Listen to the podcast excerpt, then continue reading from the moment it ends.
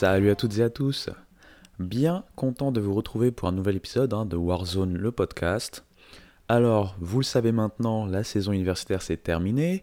La draft également vient de s'achever et on va en reparler assez rapidement. Hein, euh, parler un peu des petits enseignements qu'on peut avoir de ci, de là, mais sans trop rentrer dans les détails.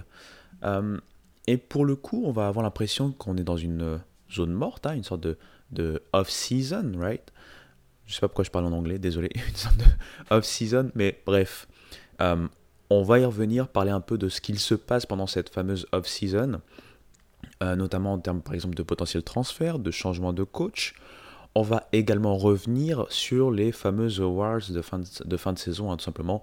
Euh, qui a été élu meilleur joueur euh, universitaire? Qui est rentré dans la meilleure équipe universitaire ou dans les fameuses All-Team universitaires? On va regarder ça et notamment aussi pour les principales conférences. Je ne vais pas vous faire toutes les conférences, sinon euh, je pense que vous allez quitter ce podcast assez rapidement et vous désabonner.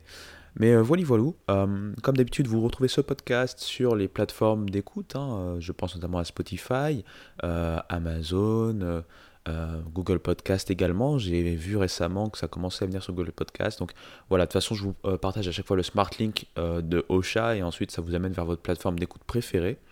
De même, ce podcast est bien entendu disponible sur YouTube. Et on va y aller tranquillement. Let's go!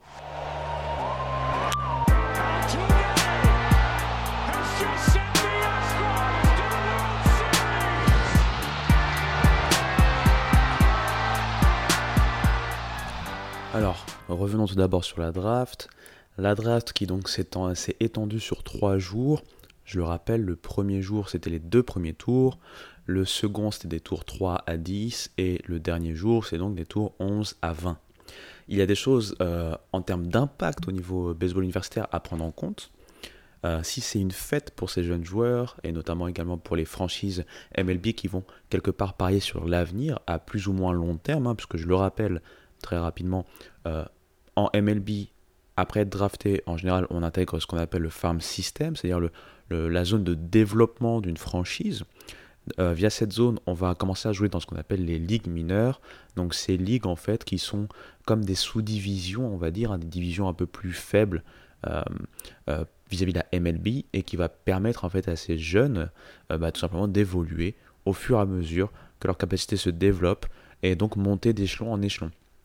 Un exemple très simple, un joueur va commencer par exemple dans une rookie league par exemple, euh, puis très vite arriver donc euh, à, ce qui se fait de mieux dans le niveau A. Le niveau A, on va dire, c'est le niveau le plus faible pour faire simple, hein, c'est vraiment pour euh, résumer. une fois ce niveau A, on va dire, maîtrisé dans sa, dans sa plus haute sous-division, le jeune joueur va certainement aller en double A. Et si tout va bien, il ira en triple A avant d'aller donc intégrer la MLB on peut avoir des fois des appels hein, de double A euh, quasiment à MLB, mais c'est euh, plus risqué, un peu plus rare. Euh, et puis ça dépend en fait de la hype et du développement du jeune en question. On va prendre plus son temps également en fonction de, des étapes de progression des différents joueurs. Mais bref, pour faire simple, on le sait, c'est du plan sur, euh, enfin des plans sur long terme. Et également, on additionne beaucoup de joueurs, puisque dans cette draft, il y a, euh, si je me rappelle bien, 614 joueurs qui ont été draftés. Ce qui fait une belle masse de joueurs, hein, tout simplement. Parmi ces joueurs, certains vont avoir la possibilité tout simplement de euh, se dire, ok, je vais plutôt aller soit repartir en université si je suis déjà un universitaire, mais je n'ai pas fini mon, mon, cursus scolaire, on va dire, soit aller dans une université pour laquelle j'ai commit, puisque je suis un joueur lycéen, mais j'ai pas été euh, euh, pris dans les euh, premiers tours, et du coup, bah, l'argent que je pourrais avoir, hein, puisque je vous ai parlé des bonus pools lors du précédent podcast, mais l'argent que je pourrais avoir n'est pas si intéressant que ça, donc il vaut peut-être mieux que je commence à travailler sur ma scolarité et en même temps me développer au niveau universitaire, afin d'augmenter mes chances, hein, tout simplement, lors de prochaines drafts. Euh, pour un, jeune, un jeune en fait qui euh, euh, quitte le lycée pour l'université, du coup il va devoir jouer au moins jusqu'à sa saison junior, ou alors si c'est un, un joueur éligible, c'est-à-dire qu'il entre dans, par exemple dans sa 21e année en sophomore, bah, il pourra être sélectionné selon certaines conditions dès son année sophomore. Tout dépend en fait de son, de son cursus scolaire avant d'entrer à l'université. Pour faire encore une fois au plus simple. Hein. Donc bref, après tous ces petits jalons posés, euh, une première chose déjà qu'on peut dire, un premier enseignement qu'on peut avoir ou qu'on peut tirer de cette draft, c'est le premier tour avec les 5 premiers choix qui étaient attendus au final. Hein. Ça s'est passé comme prévu. Peut-être au sein de ces 5 premiers choix, ça n'a pas été l'ordre que tout le monde voyait par exemple. Mais bon, Paul Skins a été pris, Dylan Cruz ensuite, Max Clark, Wade Langford et Walter Jenkins. Donc ces joueurs-là étaient le top 5, hein. c'était le consensus pour tout le monde, hein. c'était le top 5 de cette, année, euh, de cette draft tout simplement. Ça fait sens. Euh, je rappelle quand même que ces 5 joueurs, euh, dans une draft moins chargée, étaient potentiellement des numéros 1 de draft, hein, chacun, chacun à leur niveau. Donc, c'est tout à fait normal. Comme je l'ai dit auparavant, c'est, une fête pour les jeunes, c'est une fête pour, pour la MLB. Par contre, ça ne l'est pas forcément pour les, pour facs, pour deux facteurs. Le premier facteur, c'est de perdre des joueurs qu'on a eu euh, sous son aile pendant euh, quelques années, qu'on a développé, et donc forcément il va falloir les remplacer. C'est la dure loi de, la vie universitaire, hein. c'est normal, mais ça fait du mal bien sûr. Et certaines équipes vont être plus impactées que d'autres. Je pense notamment aux équipes SEC par exemple, qui vont être pas mal impactées en termes de talent. Mais en général, ce sont aussi les, équipes qui ont les meilleures classes de transfert, les meilleures classes de, de euh, commit, on va dire, donc vous savez, des, joueurs lycéens qui vont décider de venir dans telle ou telle université. Donc en général, ils arrivent très bien à euh, relancer la machine, à recharger en talent euh, leur fac. Mais un autre point, c'est que la draft peut prendre aussi des joueurs lycéens qui avaient déjà commit, qui pour une certaine fac, et au final, en fonction de la draft et de la position à laquelle ils ont été draftés, bah, ils vont plutôt choisir de suivre le chemin et la voie euh, de la professionnalisation plutôt que de suivre le commitment, qu'ils ont fait donc euh, avec telle ou telle fac. Donc il y a un double impact hein, au final pour les facs, elles attendent avec pas mal d'anxiété, hein, sachant que souvent aussi c'est la zone du portail des transferts comme je l'ai rappelé la semaine dernière. Mais bon voilà. Euh, j'ai envie de vous dire aussi que forcément pas mal d'équipes ont été euh, on va dire, euh, vidé hein, de talent. Du coup, forcément, on va penser à LSU. Euh, je trouve que la draft était plutôt logique vis-à-vis de ça. Pas mal de, joueurs de LSU pris, et c'est logique. Et sachant qu'il y en a qui sont plutôt dans des tours assez loin, par exemple, je pense pas qu'ils aient dépassé le deuxième jour, peut-être. Enfin, il doit y en avoir aussi quand même du troisième jour. Je ne me rappelle plus exactement de, mémoire, mais tout ça pour dire que parmi ces joueurs qui ont été sélectionnés, tout le monde ne va pas forcément hein, euh, quitter LSU. On verra bien comment ça va se passer. Euh, du coup, en fait, ce que j'ai bien aimé avec cette draft, c'est que malgré quelques surprises, on a vu quand même des, équipes MLB assez cohérentes vis-à-vis du schéma qui a été mis en place ou qu'on pouvait voir selon les scouts qui allait être mis en place. Et après, il y a eu quelques surprises qui ont permis à certaines équipes d'être pour moi des, équipes euh, vainqueurs en fait de cette draft sur le potentiel, hein, bien sûr, on pourra le savoir que lorsque les joueurs arriveront, s'ils arrivent euh, bah, tout en haut du show, hein, euh, donc tout simplement en MLB. Mais par exemple, j'ai envie de dire, moi ce qui m'a très clairement, comment je peux dire ça, qui m'a très clairement impressionné, c'est par exemple des drafts comme celle de des Washington Nationals par exemple. les Nationals, tout simplement, de mémoire, ils ont eu déjà un, gros coup, hein, un reach, enfin pas un reach, pardon, le contraire. Euh, ils ont eu la chance, en fait, tout simplement, de récupérer euh, Yandy Morales euh, assez bas, puisqu'ils l'ont récupéré, je pense, en 40e position, donc ça veut dire au second tour, alors que c'est très clairement un, talent que beaucoup voyaient être pris assez rapidement, dès le premier tour en tout cas. moi, je l'avais mis dans ma mock draft avec les Astros, parce que je trouvais que ça faisait sens. mais bon, ça, fait, du bien pour, Washington, qui donc a récupéré forcément Dylan Cruz dès le deuxième pic, a récupéré Morales. Et puis aussi, euh, j'ai bien aimé les, tours suivants. Par exemple, je sais qu'ils ont récupéré euh, Gavin Dugas, euh, notamment un coéquipier de, Dylan Cruz, plus bas hein, dans les tours. Donc à voir encore une fois si ça va suivre, hein, s'il va continuer, enfin s'il va suivre cette voie des Nationals. Mais il y a eu des, joueurs aussi très intéressants. Je pense à, Pinkney. Pinkney, en fait, Andrew Pinkney, c'est un outfielder qu'on a vu du côté d'Alabama et qui en fait est un peu le symbole de ce qu'on peut voir en, université. Ce qui est logique. Hein. Euh, vous le savez, les joueurs sont scoutés depuis le lycée. Et donc forcément, en fonction, il y a des joueurs qui sont favoris, d'autres qu'on ne voit pas forcément venir. Et donc, il y a ces joueurs de cette seconde catégorie qui peuvent d'un coup exploser ou, euh, continuer à se développer mais à leur rythme et exploser au bout d'un certain temps en fac, en université.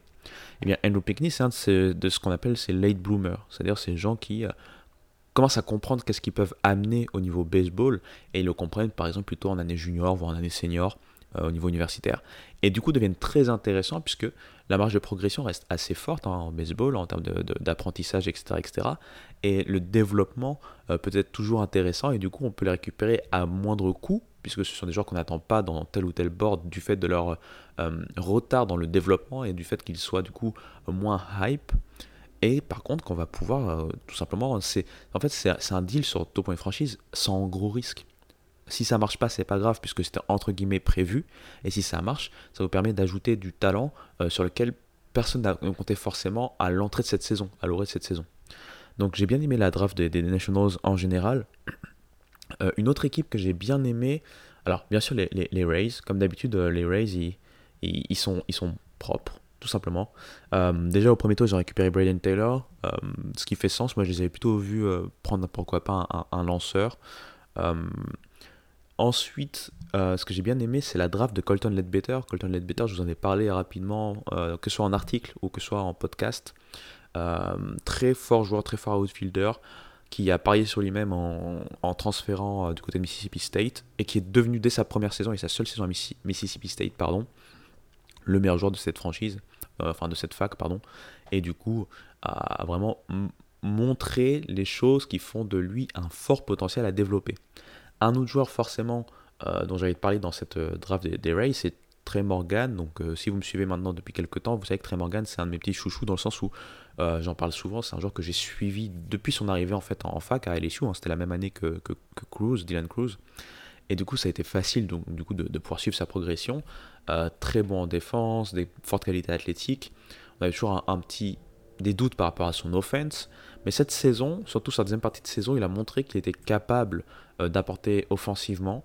Et je pense que sa, sélection fait sens en fait. Euh, bon, c'était pas dans, pas dans le tout premier tour, mais malgré tout, c'est quand même un, joueur en fait de, deuxième jour et très tôt dans le deuxième jour, hein, si je me rappelle bien, parce que c'est un joueur qui a dû être pris au troisième tour hein, de, euh, troisième ou quatrième tour de, mémoire.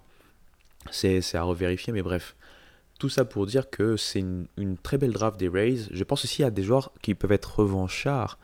Euh, je pense à Drew Dodd. Euh, Drew Dodd, c'est un des lanceurs de Stanford. Alors c'est vrai qu'il n'a pas fait une énorme saison, mais par contre, en termes de talent, en termes de potentiel et tout ça, c'était un joueur qu'on voyait quand même pris assez, assez tôt, enfin, quand dis assez tôt, plutôt très vite dans la deuxième journée. Il a quand même été pris dans la deuxième journée, plutôt je pense vers le huitième tour de mémoire. Euh, il, a, il, a, très, il a très fortement chuté, hein, parce que je me rappelle pas mal de mocks le voyaient plutôt en troisième tour. Euh, ce, qui a fait, ce qui fait du bien aux Rays, parce qu'on connaît leur force à développer des, des, pitchers euh, dont on ne connaît pas les noms. Donc là encore plus quand il s'agit d'un profil universitaire qui avait quand même euh, il était quand même sur des boards hein, de draft montrant qu'il a quand même du, potentiel et du talent à revendre. Il y a des gens aussi qui ont eu des, down year euh, aussi au lancer. Je pense à TJ Nichols du côté d'Arizona, hein, encore de la Pac-12. Lui aussi arrive euh, avec un tour assez, assez bas. Et il a aussi un fort potentiel, on le connaît. Il a été freiné par les blessures aussi, il a eu du mal à revenir. en releveur, ça a été compliqué, en starter, ça a été compliqué. Mais bref, c'est un joueur qui a ce potentiel à développer et les Rays sont très forts avec les lanceurs, donc à voir. Donc ça, c'est des équipes que, dont les drafts m'ont euh, fortement impressionné. Euh, qui d'autre, qui d'autre, qui d'autre, qui d'autre? Je sais que les Mariners aussi, j'ai bien aimé. Euh, par exemple, des McGraw, RJ Shrek, c'est-à-dire des joueurs assez référencés que j'ai pu voir et qui sont plutôt, plutôt bons et plutôt intéressants. Mais voilà, voilà, je viens de me rappeler parce que j'ai une, pour une fois, j'ai des notes et notamment j'ai aussi une page internet ouverte et c'est les Cincinnati Reds, puisque je, je recherchais en fait l'équipe dont je voulais parler. Euh, les Reds ont d'abord récupéré Red Lauder, donc, je le rappelle, un Red Lauder c'est le deuxième meilleur lanceur du pays hein, cette saison. En université, euh, si c'était pas Paul Skins, c'était Red Lauder. Ils ont d'ailleurs eu un duel hein, qui est rentré dans les annales de l'histoire du collège baseball, hein, je le rappelle, on va dire dans l'équivalent de la demi-finale des College World Series, si on veut euh, donner une sorte d'équivalent. Euh, Red Lauder est donc euh, le joueur phare qui highlight quelque part les choix des Reds, mais quand on descend, on voit Ty Floyd, hein, Ty Floyd, le nouveau héros de LSU avec ses fameux 17 strikeouts en College World Series finale hein, des College World Series, je le rappelle, euh, qui a eu une saison mi mi mais qui a eu une hype tardive vis-à-vis de, cette performance notamment, et surtout, il faut rappeler que malgré cette saison mi mi raisin, c'est quelqu'un qui était quand même bien noté sur les draft boards parmi les scouts, sur son potentiel.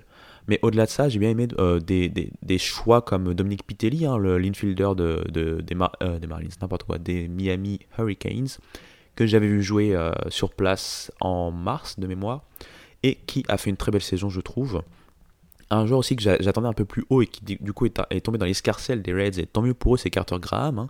Carter Graham qui fait partie de ces fameux joueurs hein, de Stanford et que j'imagine encore une fois un peu plus haut, donc à voir ce qu'il va donner euh, en termes de développement. Euh, voilà, voilà, ce sont les 2-3 équipes que je voyais comme des grandes gagnantes. Je ne vais pas rentrer dans plus de détails pour la draft.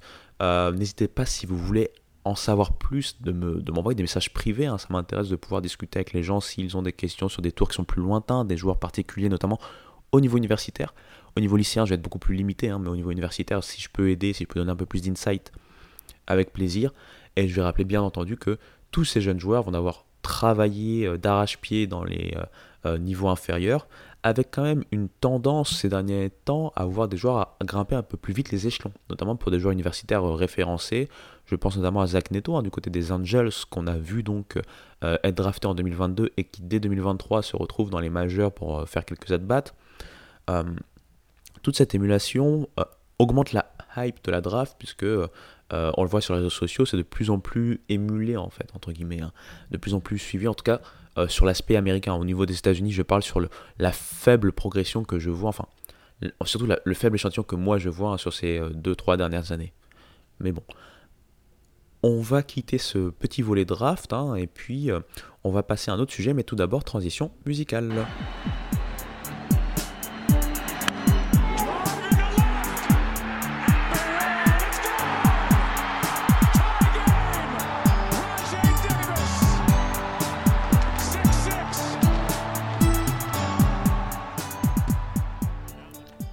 Donc voilà pour les réjouissances liées à la draft. On le sait, la draft euh, déplume certaines équipes, certaines, euh, certains, certaines universités tout simplement.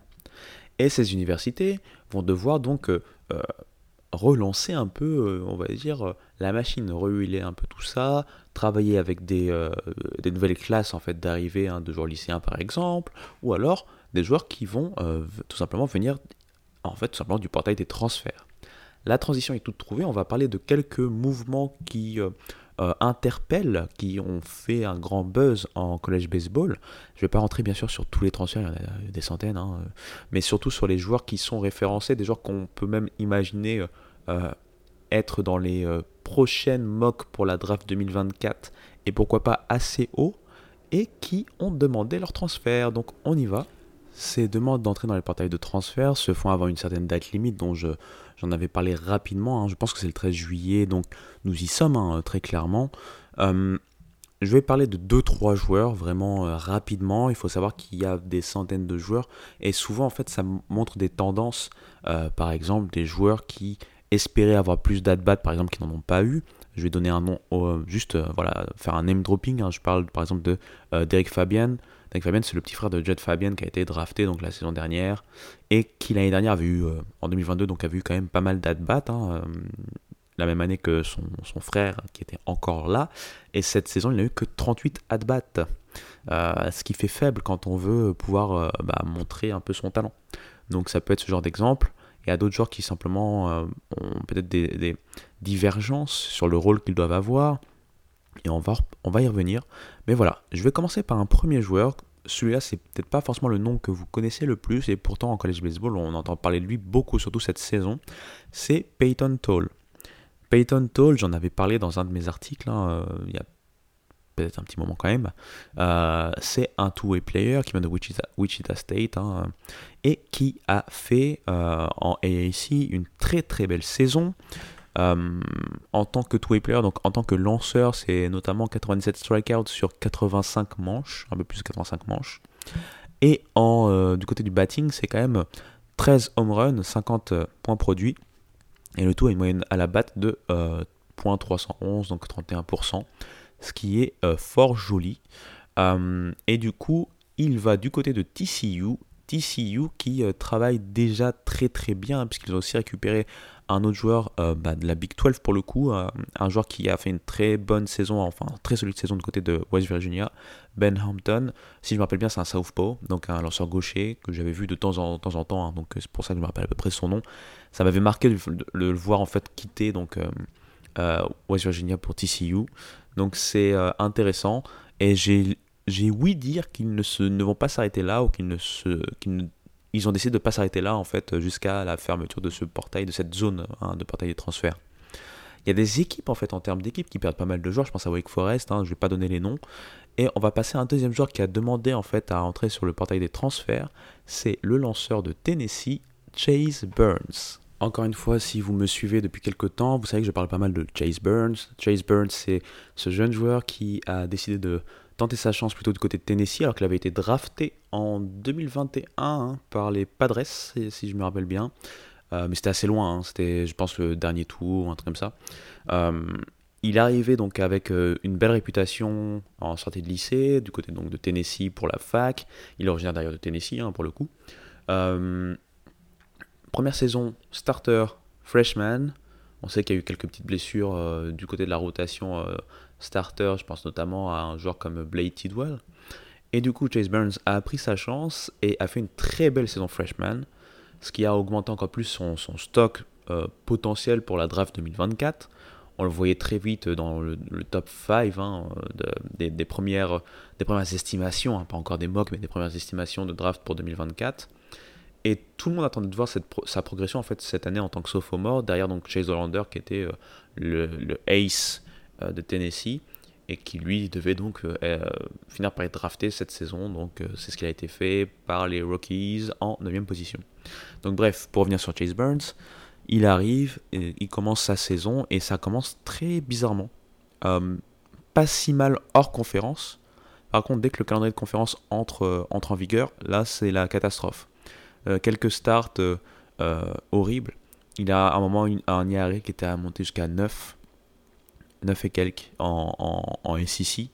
Euh, je pense qu'en général, hors, euh, enfin, quand j'ai hors conférence, c'est dans le sens où au départ, vous savez, le camp de conférence n'est pas forcément en vigueur. Mais ensuite, quand les week-ends commencent à être des, week-ends dans la conférence, en général, il va jouer que des matchs de conférence, puisque en tant que starter, il ne joue qu'une fois par semaine.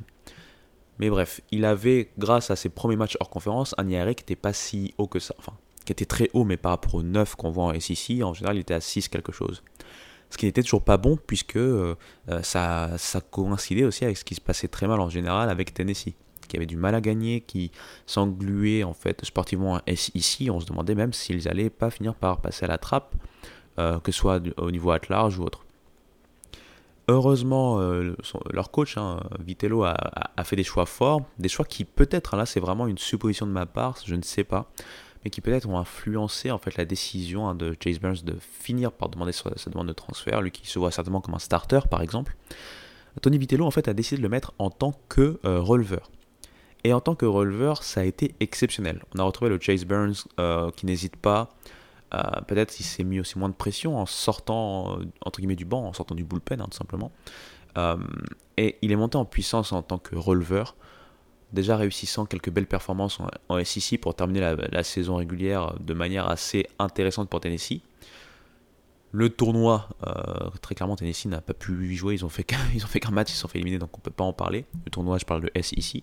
Par contre, le tournoi national, il a continué euh, ses performances incroyables en tant que releveur, avec notamment une pointe hein, face à Stanford en College World Series, où donc il a relevé euh, dès, je pense, c'était la deuxième ou troisième manche, et du coup, il a fait six manches où il a dégoûté en fait Stanford. Euh, ça a été en fait le pic de Chase Burns et, on va dire paradoxalement l'un de ses derniers matchs au final avec euh, Tennessee. Donc il entre dans le portail des transferts, à voir où ce talent va arriver, parce que c'est clairement l'un des plus gros talents à entrer sur le portail des transferts cette saison, si ce n'est le plus gros. on parle d'un potentiel top 10, peut-être top 20 de draft pour la prochaine draft, hein, la 2024. une fastball vraiment impressionnante une sorte de slider, on va dire, qui en première année était très intéressante. Cette année, elle a eu du mal à se mettre en place, mais par contre, quand ça s'est mis en place, ça a été très intéressant. On va dire une breaking ball en général, puisque euh, ça ressemble presque à une slurve sur ce, que sur ce dont je me rappelle. Mais voilà, Chase Burns, c'est le premier gros nom Et là, j'ai un deuxième gros nom qui est arrivé très récemment, je pense que je l'ai vu hier de mémoire ou avant-hier, c'est Braden Montgomery. Alors, que ce soit pour Chase Burns ou pour Braden Montgomery, honnêtement, je ne m'attendais pas à ce qu'ils demandent leur transfert. Par contre, ce qui est intéressant, c'est la réaction de leurs coachs respectifs. Euh, très clairement, Vitello avait euh, quelque part, enfin, il s'était fait à l'idée, hein, puisqu'il avait lui-même annoncé que euh, Chase Burns allait voilà, exporter ses talents vers d'autres cieux.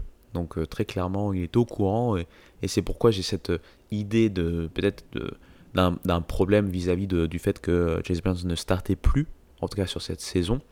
Par contre, pour Braden Montgomery, pour le coup, c'est une surprise. Alors, Braden Montgomery, je vous le représente rapidement, two-way player, euh, très fort talent, notamment euh, offensif du côté de Stanford. Euh, il a encore apporté une très très bonne saison. Hein.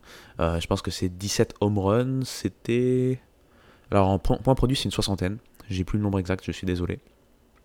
Et surtout, en talent et en potentiel, on le voit très très bon en termes de lanceur, hein, parce que c'est un lanceur, notamment en termes de balles rapides, qui arrive dans du 97 miles par heure à peu près, 98. Hein. Et euh, il a donc demandé son, transfert. Et son coach, juste avant qu'il demande son transfert, parlait de lui en tant que voilà pierre angulaire du projet, puisqu'il savait que parmi, donc comme je l'ai dit, hein, beaucoup de joueurs qui partent à la draft, etc., etc. Donc parmi les équipes qui allaient perdre beaucoup, Stanford faisait forcément partie, hein, un groupe qui a enchaîné trois participations de suite au College World Series, euh, on va dire highlighté par les Tommy Troy, euh, Quinn Matthews bien sûr, Carter Graham dont j'ai parlé un peu plus tôt, et donc Alberto Rios également, qui a été une belle surprise cette saison. Tous ces joueurs sont partis, et, d'autres, hein, Drew Dowd notamment, etc., etc.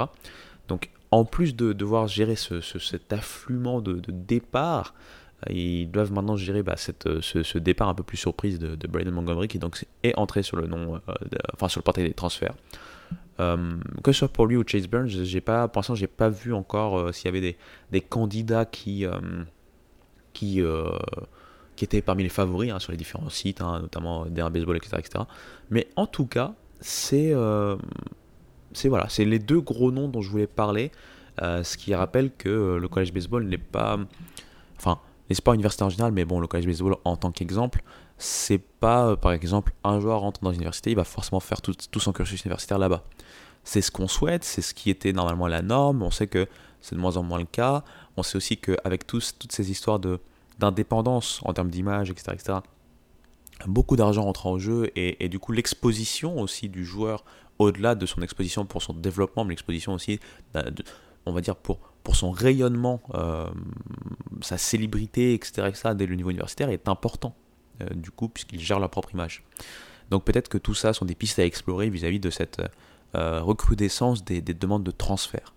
Il y a toujours des transferts, mais en général, on voyait des transferts de joueurs, comme je l'ai dit un peu au début, qui avaient par exemple un manque de temps de jeu.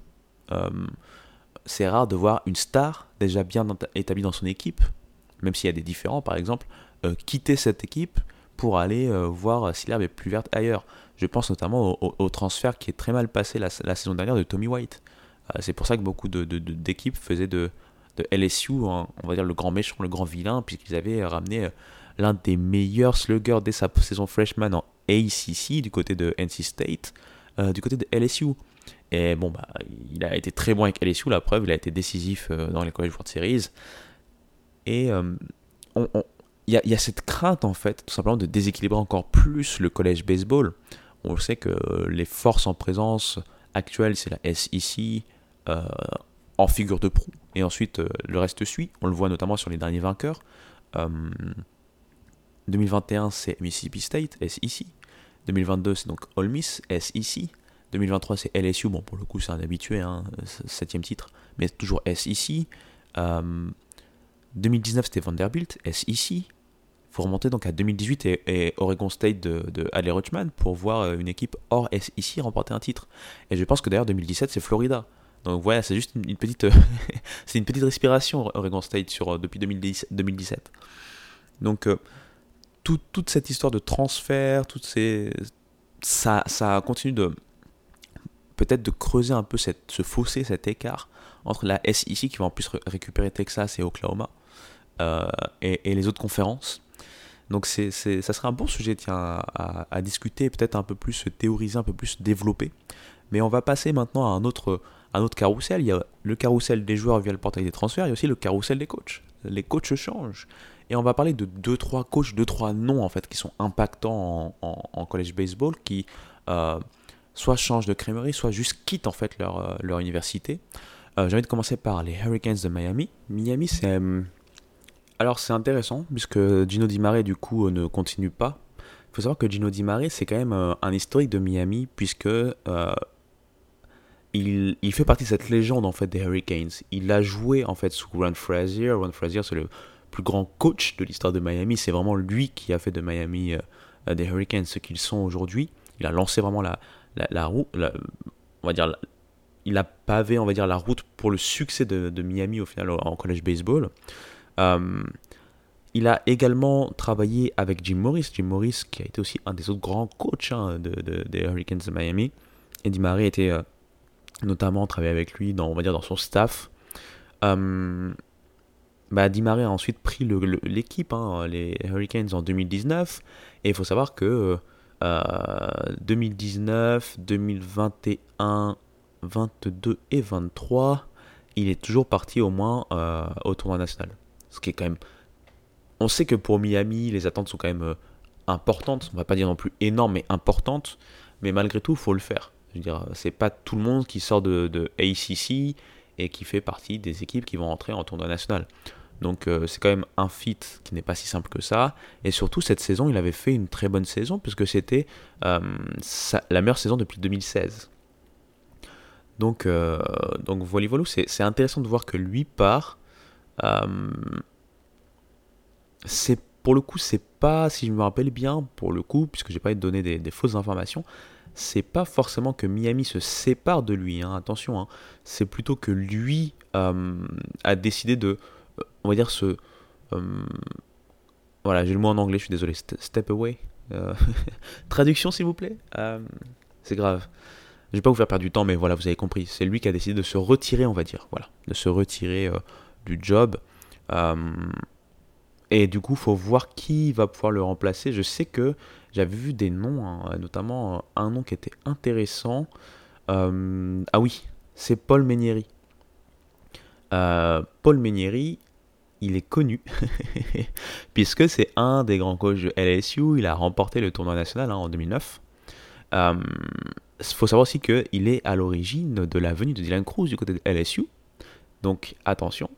Euh, ce qui est marrant, c'est que il avait pris sa retraite de mémoire, justement.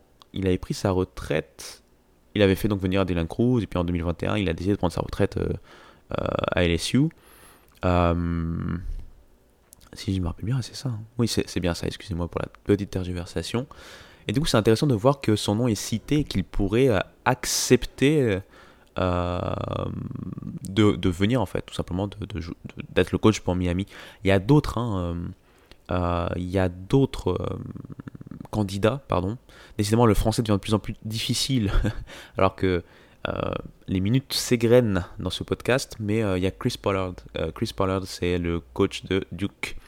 Donc euh, à noter parce que Duke a fait une très très belle saison, il a amené euh, de la vie, on va dire, au, baseball du Duke, un, baseball très attrayant, très spectaculaire.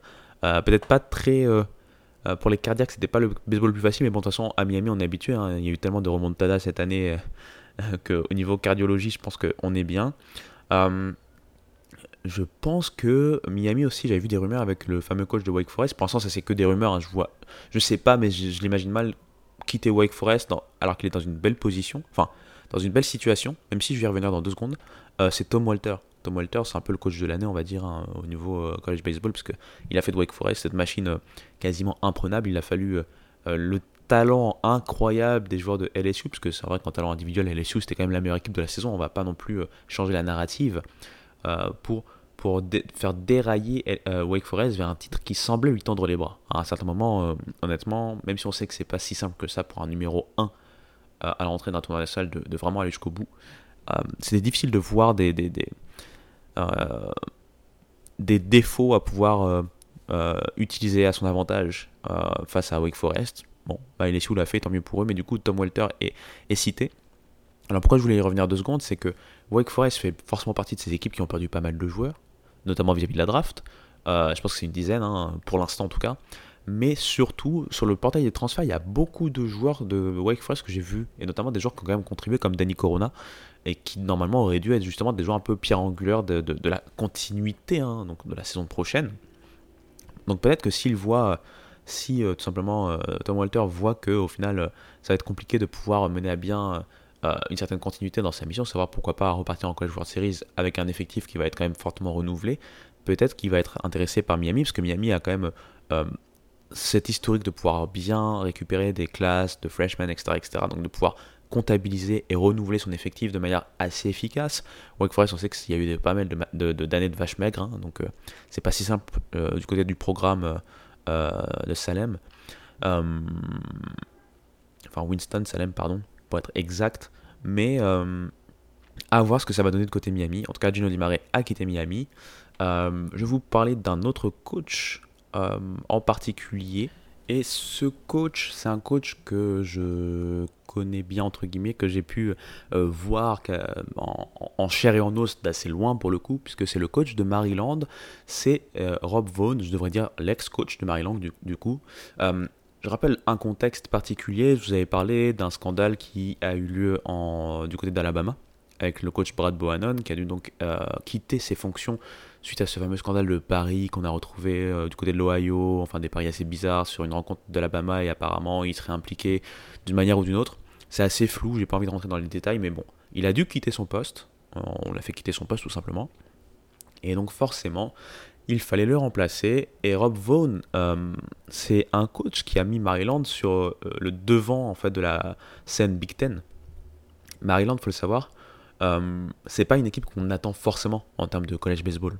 C'est pas non plus une mauvaise mauvaise équipe, mais c'est pas non plus voilà. Normalement, historiquement en Big Ten, on va plutôt miser sur des équipes comme Michigan par exemple, euh, qui d'autre? Euh, Minnesota, même si bon, Minnesota, ils sont vraiment dans, le dur ces dernières années, mais normalement, Minnesota, c'est plutôt une équipe historique. Si on veut parler de college baseball, on parle pas trop de Maryland, par exemple. Euh, avec Rob Vaughn, pour le coup, on parle très très bien de Maryland. Il a réussi quand même en 6 saisons à, récupérer un bilan positif. 183 victoires, 117 défaites, mais c'est surtout sur ces trois dernières saisons où il a enchaîné les saisons de grande classe en prenant en otage quasiment la Big Ten à lui tout seul. Euh, il, a, il a permis de développer aussi des joueurs qu'on a retrouvés trop à la draft. Je pense à Macho, notamment le shortstop. Euh, il a vraiment récupéré et, et, travaillé de façon à créer en Maryland un programme euh, à succès, tout simplement. Donc, bon, bah, fallait s'en douter, c'est que les conditions de travail entre euh, une équipe Big Ten, en baseball je parle, hein, une équipe Big Ten et une équipe S ici ne sont pas les mêmes. Euh, là-bas, à Alabama, il va pouvoir travailler avec euh, ce qui se fait de mieux hein, en termes d'infrastructure, en termes de classe, de transfert, de freshman, etc. etc. Peut-être pas Alabama en tant qu'université, mais je veux dire en tout cas le fait d'être dans la S ici va lui permettre de travailler avec du beau matériel ce qui pouvait le limiter au final du côté de Maryland. On a vu par exemple que si, c'est vrai qu'il a réussi à créer une grosse équipe en termes d'offense, il a eu du mal à récupérer des lanceurs euh, euh, fiables. Euh, je me rappelle qu'il avait même, j'avais même vu faire jouer le fameux match qu'ils ont perdu là, le match contre. ah, c'était qui? J'ai oublié contre qui, mais j'en avais parlé. c'était lors du, des Regionals. George Mason. Voilà, merci mémoire, George Mason ils ont, ils ont lancé des, Enfin, ils ont lancé ça, un beau jeu de mots. Ils ont mis en place des lanceurs euh, de relève euh, qui venaient par exemple de, de, de, deuxième division les années précédentes, de NCAA. Ce n'est pas pour dénigrer le niveau euh, de ces lanceurs ou de la division en question, mais c'est plutôt pour dire qu'il y avait une certaine limite dans les possibilités qui s'offraient en fait en termes de recrutement pour Maryland. Et puis je pense que la Big Ten en général, c'est pas ce qu'il y a de plus facile. Ce qui est dommage quand on voit ce que peut faire la Big Ten dans d'autres sports.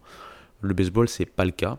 Et du coup, Rob Vaughn, voilà, donc quitte Maryland. Maryland est orphelin. Euh, pour l'instant, alors je parle, ils n'ont pas encore de coach, euh, si je ne pas de bêtises. Par contre, Alabama est bien content.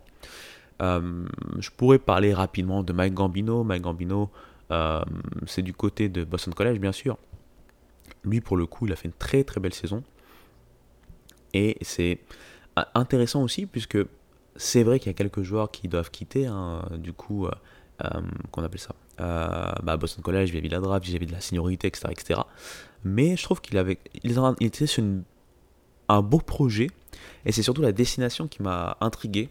Euh, j'ai pas assez de visibilité sur, sur, ce que peut donner Penn State les saisons à venir, mais voilà, il quitte Boston College, euh, Boston College, pardon, euh, ACC pour aller du côté de Penn State. Euh, Big Ten, Penn State qui n'est pas une grosse grosse fac de baseball, surtout ces dernières années. Donc à voir ce qu'il va faire là-bas. Je, n'ai pas les raisons pour le coup. Hein. Est-ce qu'il y a aussi d'autres raisons qui pourraient expliquer cela? Autre par exemple que financière. Hein. Peut-être qu'il vient par exemple de, la zone ou autre, ça je ne sais pas. Mais ça pour dire que voilà, je vous ai donné trois exemples avec des, profils assez différents et des façons de quitter ou de venir ou voilà, des, changements en fait de, coach euh, dans des situations, des use cases euh, un peu différents. Donc voilà, j'espère que je ne vous ai pas endormi avec la partie transfert et coach, puisqu'il y a une troisième partie qui va être beaucoup plus rapide pour le coup, mais avant tout, transition musicale.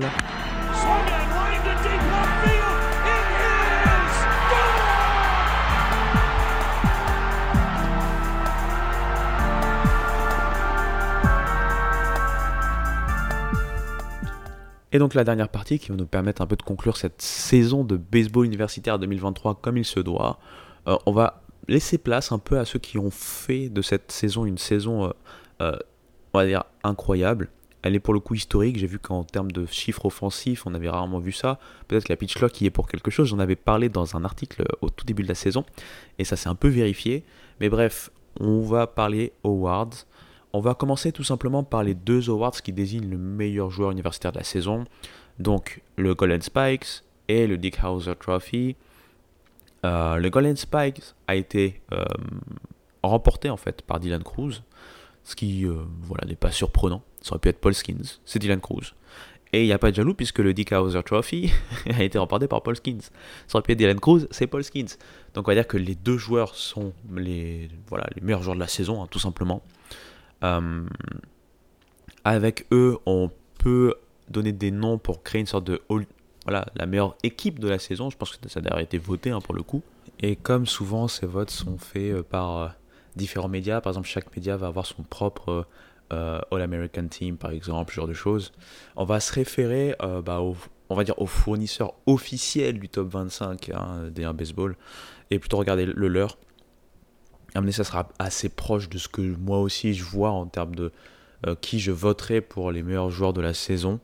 Et je vais vous donc vous donner en fait tout simplement ce, ce All Team, enfin ce All America Team. Il y en a bien sûr plusieurs, mais je vais vous, je vais vous les énumérer maintenant. Donc à l'avance, il y aura certainement des noms que vous ne connaissez pas forcément. Euh, je vais essayer de vous donner un peu de détails sur les joueurs en question. Euh, il y aura d'autres noms dont vous aurez entendu parler par moi, bien sûr, notamment vis-à-vis de la draft, vis-à-vis du déroulé de la saison. C'est des noms qui reviennent assez souvent, vous inquiétez pas. On va commencer par la première team, la première All-America team euh, en D1 baseball cette saison. On va faire par position. Alors, le premier joueur, euh, ça va être un receveur, et vous en avez forcément entendu parler. Il s'agit de Kyle Till. Kyle Till, le désormais ex-receveur de Virginia, un UVA, qui a eu une très très forte saison comme je l'avais euh, énoncé auparavant, 13 home runs, 70 points produits, aller jusqu'au euh, College World Series, euh, c'est assez beau. Un plutôt très très bon OPS, hein, 1.130 d'OPS avec un average OBP slugging de .407, .475 et .655. Donc vraiment une énorme saison. comme je l'ai dit, hein, ces chiffres-là ressemblent à des chiffres de PlayStation en général pour pas mal de joueurs. en college baseball, c'est un peu plus déjà euh, hétérogène au niveau du, niveau euh, pitching, donc en fonction des pitchers, il y a peut-être plus de facilité à avoir des gros nombres. Et surtout cette saison, je le rappelle, avec la pitch clock, potentiellement avec d'autres changements, on a vu quand même une saison assez all-time en termes de performance individuelle au niveau offensif. Donc voilà pour le receveur, hein, Kyle Thiel. En première base, un autre joueur qui a été appelé assez vite à la draft, hein, c'est Nolan Chanuel. Nolan Chanuel que euh, on a vu du côté de FAU hein, en conférence USA. très très fort joueur, l'une des meilleures euh, moyennes du pays, c'est assez indécent. Euh, ce qui le sépare, enfin, ce qui fait qu'on parle toujours de Dylan Cruz, euh, c'est tout simplement bah, les conférences dans lesquelles chacun des deux joue et l'aspect qu'apporte Dylan Cruz aussi en termes défensifs. Nolan Chanuel a plutôt joué première base. c'est pas le meilleur des défenseurs, il se débrouille quand même pas mal, hein, on va pas non plus l'enterrer. Et au niveau offensif, c'est donc Average OBP slugging percentage, c'est .444, .612, .864. Euh, vous avez bien compris que ce sont des nombres assez incroyables. Son OPS, forcément, s'en ressent, 1.476. C'est un joueur qui a donc euh, produit 19 home runs, 64 euh, points produits. Euh, très fort joueur offensif et surtout, on n'en parle pas assez souvent, c'est un joueur qui se fait pas strike out. Hein. J'ai parlé de Jacob Wilson notamment en présentant un peu la draft, mais Nolan Chanuel, je pense que c'est 14 strikeouts dans la saison alors qu'il a provoqué 71 buts sur balle. Donc vous voyez bien le ratio but sur balle sur strikeout est assez indécent. En deuxième base, JJ Weatherholt, c'est le fameux joueur, la fameuse révélation de West Virginia. Lui aussi des très fortes moyennes, même s'il a beaucoup, enfin pas beaucoup, mais il a, pas, il a moins joué du fait de certaines blessures, certains pépins physiques. Mais quand même, c'est un average OBP slugging percentage de .449, .517, .782, encore une fois des chiffres, des nombres assez surréalistes. Euh, un OPS de, point, euh, de 1.299, forcément ça s'en ressent, hein, puisque la stat est euh, liée à l'OBP et au slugging percentage notamment.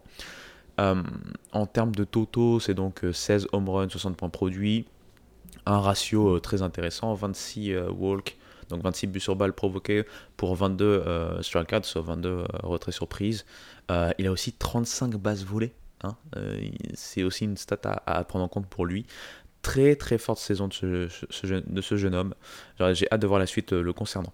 En troisième base, un autre drafté, Brock Wilken, l'excellent joueur de Wake Forest, euh, qui est d'ailleurs euh, maintenant sur le board all-time, hein, le record all-time de home run en carrière à Wake Forest. Cette saison, en toto, on va commencer pour lui parler toto, 31 euh, home run, 82 points produits, un bon ratio, hein, enfin, il a eu quand même, il a été pas mal strikeout, c'est vrai, hein, c'est d'ailleurs une des inquiétudes des différents scouts, comment ça va se translater, on va dire, au niveau, enfin déjà mineur et puis ensuite MLB. Mais bon, un, ratio de 69 euh, but sur balle provoqué, 58 euh, retraits surprise, hein, donc 58 strikeout. C'est pas un joueur qui vole de base, hein, donc euh, il en a volé une, mais bon, c'est pas là-dessus qu'on l'attend. c'est un joueur très puissant, donc voilà, et vous avez compris. après, en moyenne, on est sur des chiffres moins impressionnants que les autres, mais c'est quand même très très fort. en average OBP slugging, donc .345, .506, .807. Et donc forcément l'OPS est assez fou, là encore une fois, 1.313. En shortstop, le petit de Maryland, Matthew Shaw, je vous en ai parlé rapidement, j'en ai parlé plusieurs fois, mais là même dans ce podcast rapidement, euh, average OBP slugging, .341, .445, .697, un OPS de 1.142, euh, des totaux 24 home run, 69 points produits, 43 buts sur balle provoqués pour 42 strikeouts et 18 euh, bases volées. Euh, Dylan Cruz, le meilleur joueur pour moi du baseball universitaire, enfin je pense que même en termes de consensus, c'était le meilleur joueur du niveau de baseball universitaire, bon, à égalité avec Paul Skins, hein, mais je veux dire, moi je parle en termes, je différencie en général les pitchers des joueurs de position, donc en joueur de position, c'est ce qui s'est fait de mieux. Euh, average OBP slugging percentage, alors on est à .426, .567, .713, lui qui a été quand même pas mal baladé en, haut de, l'alignement en fonction des schémas de, de Jay Johnson, donc faut se rendre compte vraiment de Enfin, c'est surréaliste ce qu'il a fait, parce qu'encore une fois, on ne l'a pas mis dans une position où c'était si facile que ça de produire. D'ailleurs, ces chiffres s'en ressentent un peu, parce qu'en étant tout en haut de l'alignement, c'est beaucoup plus compliqué, par exemple, de, produire beaucoup, beaucoup de points. Et pourtant, il en a quand même produit 70. Euh, en termes de home run, c'est 18 home run. Euh, J'ai peut-être pas donné son OPS, donc je reviens sur son OPS qui est de 1.281. Euh, le ratio euh, but sur balle, strikeout, il est quand même assez énorme. 71 hein. buts sur balle, provoqué pour 46 strikeouts, 6 bases volées. On l'attend pas trop là-dessus, mais il est, capable. Hein. Il, a, déjà euh, volé plus d'une dizaine de bases, je pense que c'est son freshman de mémoire. Donc euh, voilà, on l'attend tout en haut. Un autre qu'on attend tout en haut, c'est White Langford, bien entendu. Euh, point 373, point 498, point 784 en average OBP selling percentage. En OPS, forcément 1.282. En Toto, 21 home run, 57 points produits. Un ratio 56-44 en but sur balle sur les. 8 bases volées. Alberto Rios qui a fait une très très belle saison de côté de Stanford, c'est pas encore une fois celui qu'on attendait le plus et pourtant il a été là, donc il mérite cette, mention parce qu'il a tenu Stanford vis-à-vis des blessures, il y a eu pas mal de blessures de différents, euh, différentes stars et des sous-performances aussi de temps en temps de différentes autres stars, de l'effectif de Stanford. Et lui a pour le coup comblé les brèches surtout offensivement avec average OBP slugging de .384, .485, .707, un OPS de 1.191, des totaux de 18 home runs, 73 euh, points produits, 38 euh, buts sur balle provoqués pour 42 strikeouts. Donc là, attention par contre à au ratio, c'est pas très bon. Et 5 bases volées. Euh, Jack Caglione, le héros malheureux hein, de la finale, hein, lui qui a subi les foudres de LSU en, une manche et quelques. Euh, c'est quand même voilà, très très fort. Quand on va aller sur les conférences, notamment la SEC, je me demande même si c'est pas lui le, joueur SEC de, de, l'année, parce qu'on regarde beaucoup ce genre de performance. Hein, c'est un two-way player, je rappelle. Et là, on le met en qualité de DH du coup dans les joueurs de position. Donc, les stats, euh, d'abord, average, OBP, slugging percentage, c'est .322, .388, .735, un OPS de 1.122, 33 home runs, 90 points produits. Par contre, euh, le, ratio, alors lui, il swing à tout va. Le ratio, c'est 17 euh, buts sur balle provoqués pour 58 sur la garde lui, pour l'instant, ça y va. Hein. Il, veut, il veut frapper du home run, il s'en fout, donc euh, il va whiff. Euh, mais bon, euh, très forte saison en, manière brute, et puis c'est quand même des très bonnes, des très belles stats, des stats, donc c'est pas les stats avancées, mais des stats, on va dire, stats simples, de très belles stats simples pour, pour ce joueur qui a été énorme, et on le verra encore l'année prochaine. Alors, est-ce qu'il va choisir de euh, continuer son, son, œuvre en tant que two-way player? Est-ce qu'il va vraiment se focaliser sur le pitching? Est-ce quelle va être en fait sa, la suite de sa carrière? Je suis très intrigué par ce jeune homme. Et enfin, en utility player, un autre two-way player quelque part, hein, c'est le très bon Caden Grice. Caden Grice de Clemson, euh, très belle saison. Euh, alors, au niveau offensif, parce que là on est sur les joueurs de position, on le retrouve avec en average OBP et Slugging Percentage, .307, .411, .618, un OPS de 1.029, des stats brutes 18 home runs, 67 points produits, un ratio par contre de, lui aussi ça whiff, hein, un ratio euh, but sur balle strikeout de 30 sur 74. 4 bases volées. Donc voilà pour la première équipe en termes de joueurs de position. Et maintenant, on va se positionner du côté des lanceurs.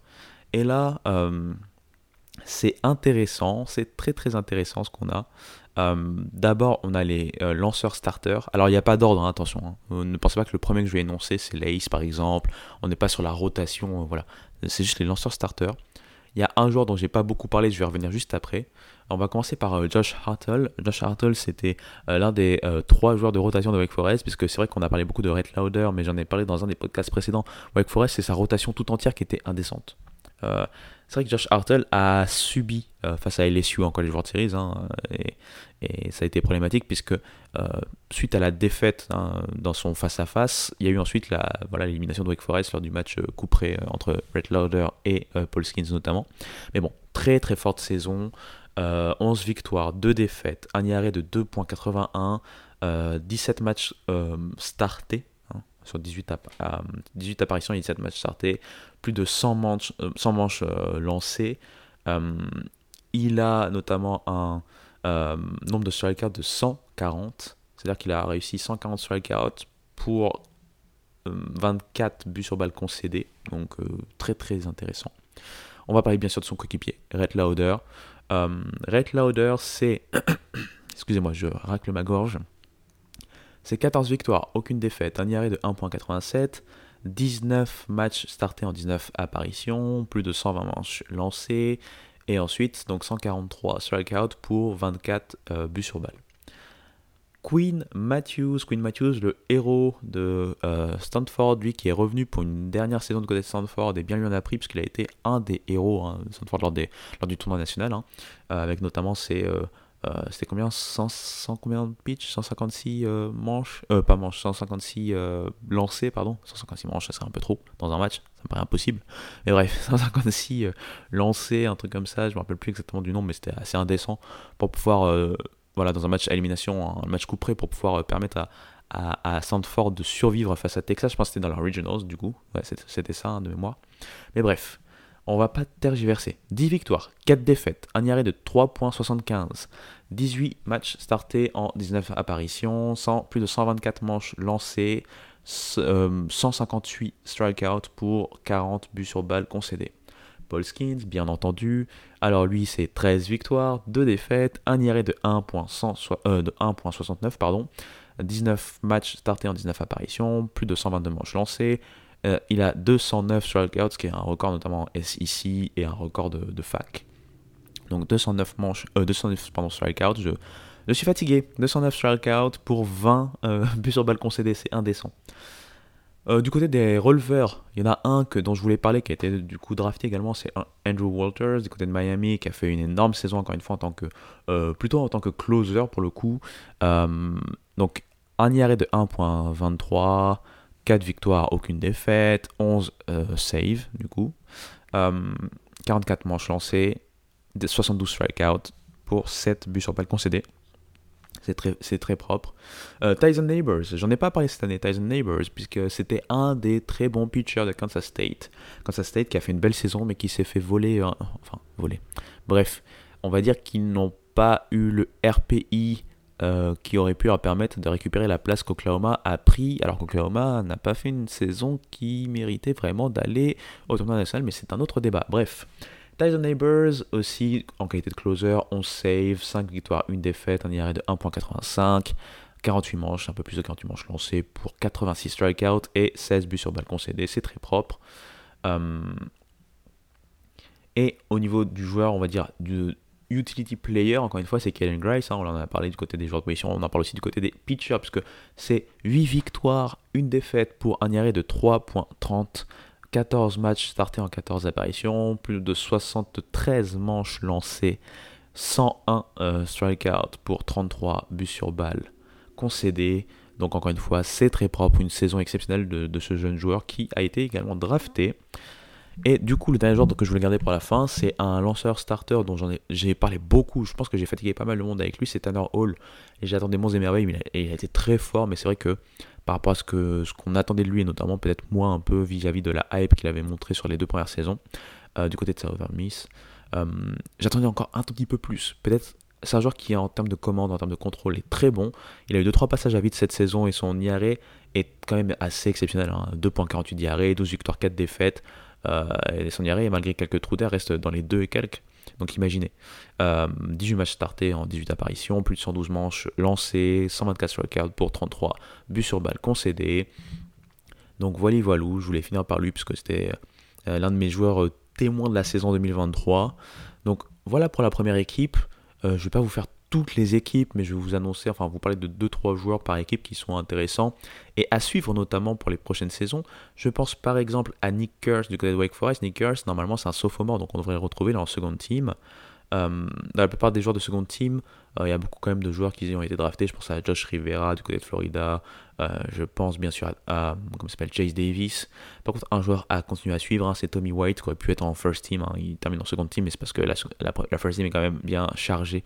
Mais c'est pas loin d'être un, first teamer parce que c'est notamment 24 home runs pour 105 points produits. 41 euh, strikeout, 23 buts sur balle, c'est quelque chose à travailler bien entendu. Un OPS de 1.164, donc c'est très très fort quand même. Euh, et en troisième, euh, on va dire en troisième team, côté des joueurs de, position, des joueurs qu'on va continuer à suivre, hein, Travis Bazala du côté d'Oregon State, toujours, toujours fort, toujours solide. Peyton Toll, j'en ai parlé un peu avant. Euh, Ethan Petrie, hein, le freshman de South Carolina, qui a été exceptionnel pour une saison freshman, c'est assez incroyable. Donc ce sont des joueurs à suivre. Et après, il y a des joueurs, bien sûr, qui ont été draftés. Tommy Troy, du côté de Stanford, hein, Jacob Wilson, Green Canyon, qui a été d'ailleurs drafté assez haut. Euh, et tant mieux pour lui du côté des Hayes, hein, 6 position, si je me rappelle bien. Je voyais un tout petit peu plus bas, mais bon, c'est normal, hein, un des meilleurs shortstop du pays, euh, on va pas passer outre, et surtout fils d'un ancien big leaguer, Jack Wilson. Jake Wilson. Jack Wilson, pardon excusez-moi pour le la fatigue.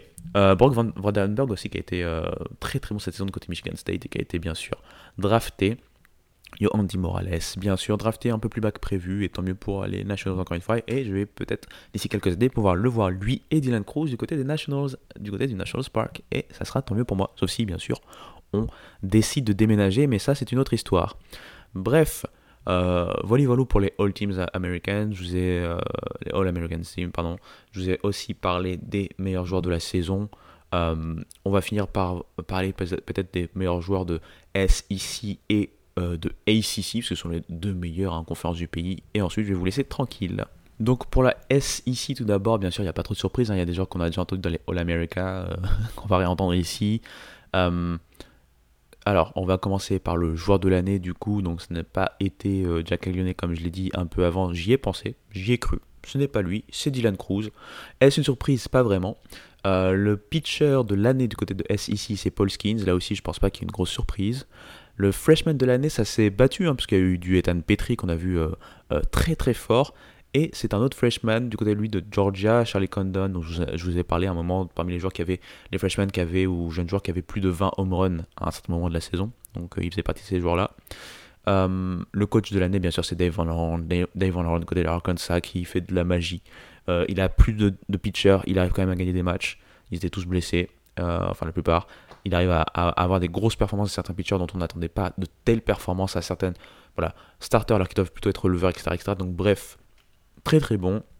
Euh, on va parler juste de la first team très rapidement pour vous dire que bien sûr Jack Lyonnais y est, euh, Tommy White, Kate Curlan du côté de Florida, Kate Curlan qui a fait aussi euh, un bon tournoi national, Josh Rivera qu'on a vu drafter du côté de Florida également, ouais, Langford bien sûr pour parler des joueurs de Florida. si on veut parler de LSU, bien sûr il y a Dylan Cruz et Paul Skins, mais il y a aussi Tommy White dont on a parlé un peu avant, Ethan Petrie dont je viens de vous parler est également dans cette team. Et qui d'autre je pourrais vous dire très rapidement? Euh, je pense que c'est à peu près tout. Hein. South Carolina, on a aussi Cole bien sûr, le catcher. Je l'avais oublié. Euh, voilà pour la SEC. En ACC, là aussi, c'est des joueurs qui ne vont pas trop vous surprendre. Alors, Kyle Thiel, c'est le joueur de l'année, hein, le catcher de, Virginia, j'en ai parlé juste avant. Le pitcher de l'année, c'est Red Lauder. Oh, surprise. Non, c'est pas une surprise. Tom Welter, c'est le coach de l'année, bien sûr, c'est le coach de Wake Forest, j'en ai parlé aussi un peu avant, plus tôt dans le podcast. Euh, Vince Honeycutt, euh, le, défenseur de l'année, hein, le, meilleur joueur défensif de l'année, on va dire, qui a été un peu en difficulté avec des pépins et tout ça. On a presque vu plus Mac Horvath que lui.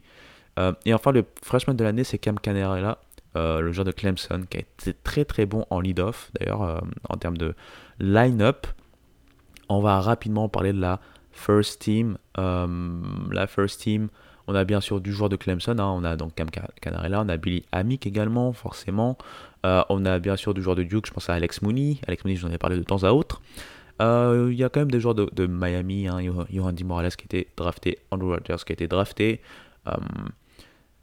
Du côté du UVA, on a, au-delà de Kyle Thiel, on doit avoir bien entendu du Jake Guloff quelque part. Ouais, il est là, Jake Guloff. Et il y a aussi Griff Offerall qui a été très bon, le euh, shortstop sophomore, qu'on verra donc certainement la saison prochaine.